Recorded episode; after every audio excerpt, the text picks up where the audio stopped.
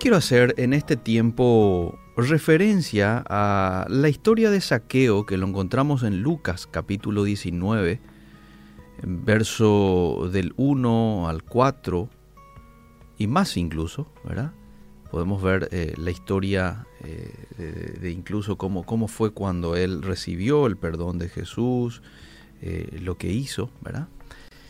Aquel hombre de poca estatura, recaudador de impuestos, eso era visto como una traición a su mismo pueblo, imagínate, le cobraba impuestos a, sus, a sus hermanos, a su propio pueblo. Era un hombre de mala fama por hacerse rico aprovechándose de los pobres, pero sabes que tenía saqueo, un anhelo de conocer a Jesús de cerca. Y a mí me llama la atención de que ese hombre despreciado por la mayoría quisiera ver a Jesús e ingeniárselas para lograrlo. ¿Y qué hizo? Y ahí está en Lucas 19, verso 3. Dice que se subió a un sicómoro, eh, una higuera que estaba ahí en el camino, porque él era bajito. Conocemos la historia de Saqueo, ¿verdad? Él era bajito, entonces como no le podía ver a Jesús, entonces él se subió allí. Y Jesús cuando pasa por ahí, ya está rumbo a salir de Jericó, eh, le ve ahí a Saqueo. ¿Y qué le dice? Saqueo, baja enseguida. Debo hospedarme hoy en tu casa. Este hombre habrá entrado en una en un encuentro de sentimientos, ¿verdad? ¿Qué? Estoy soñando, soy yo, pico. Yo soy saqueo, un recaudador de impuestos, y el maestro me dice que se tiene que ir a mi casa. Bueno, pero lo cierto y concreto es que él se baja, lleno de entusiasmo, alegría, llevó a su casa a Jesús, pero la gente estaba disgustada y la gente murmuraba, como hoy en día mucha gente lo sigue haciendo, ¿verdad? ¿Y qué decía la gente? Fue a casa de un pecador, fue a la casa de un hombre de mala fama. Pero Saqueo obtuvo un gran premio que no esperaba, pero que en los planes de Dios estaba escrito. Eh, recordemos una cosa, Jesús en varias ocasiones dijo que Él no vino por los que se creen buenos, sino por los que necesitan de Dios. Y Saqueo era un hombre necesitado de Dios. Aquel hombrecito despreciado por todos, ahora se convertía en el anfitrión de Jesucristo, el Hijo de Dios. Y la gente seguía con lo suyo, murmurando, la decisión de Jesús de ir a la casa de un hombre de, mala fama. Pero a Jesús no le importó eso. No le importó la murmuración, los disgustos, no.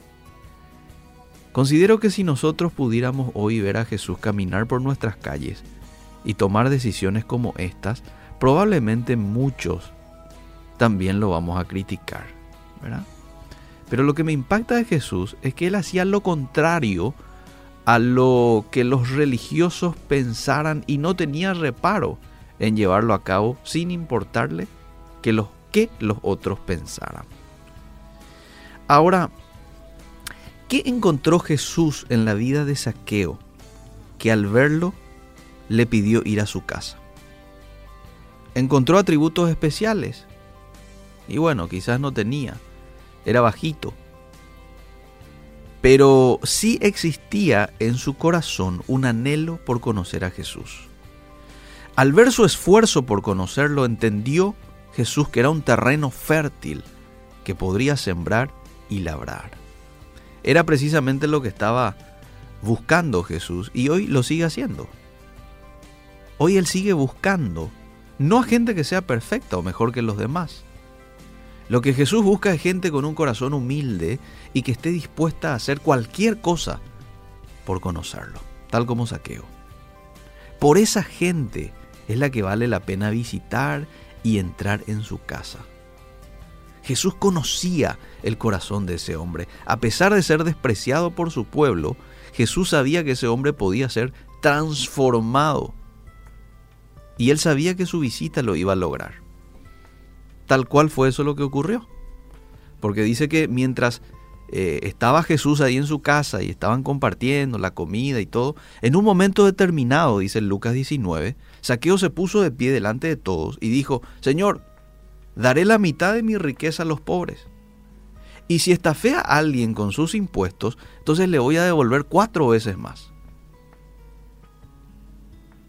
Y atender lo que Jesús dice.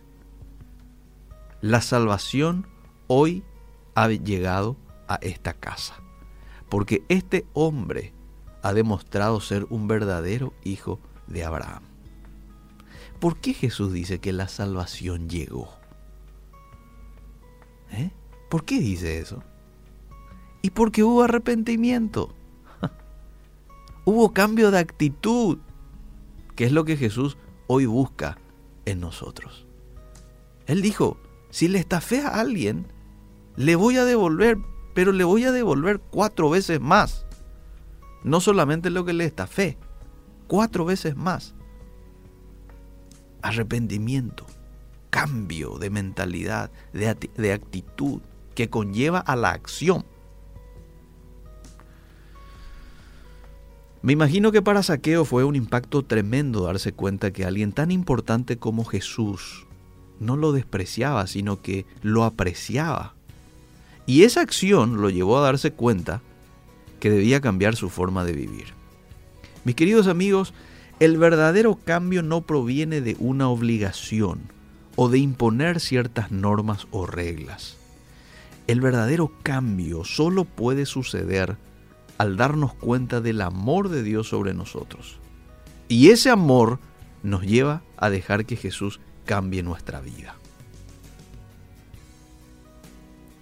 Hoy tenemos a muchos saqueos a nuestro alrededor. ¿Cómo vas a actuar hoy? ¿Vas a actuar como actuó Jesús, con misericordia? Este, satisfaciendo la necesidad de esa persona? ¿O vas a actuar como la gente, murmurando, criticando, creyéndote superior, mejor que otros. ¿eh? ¿Cuáles son esas personas que vos crees hoy que nunca van a cambiar? ¿Quién es esa persona que desprecias y que lo das por perdido? Y muchos quizás digan, y ese es mi hermano, o ese es mi hijo, ya lo di por perdido, no cambia luego, ¿verdad? Pregunto, ¿hay algo difícil para Dios? ¿Hay alguien que sea inalcanzable para Él? No. Así como le transformó a Saqueo en su momento a Saulo, así como transformó a, sus propios discípulos, hoy tiene el poder de transformar a alguien más. A ese que vos estás orando probablemente. Hoy tiene el poder de cambiarte a vos. Entonces hoy te invito a mostrar amor por aquellos que son despreciados por las multitudes.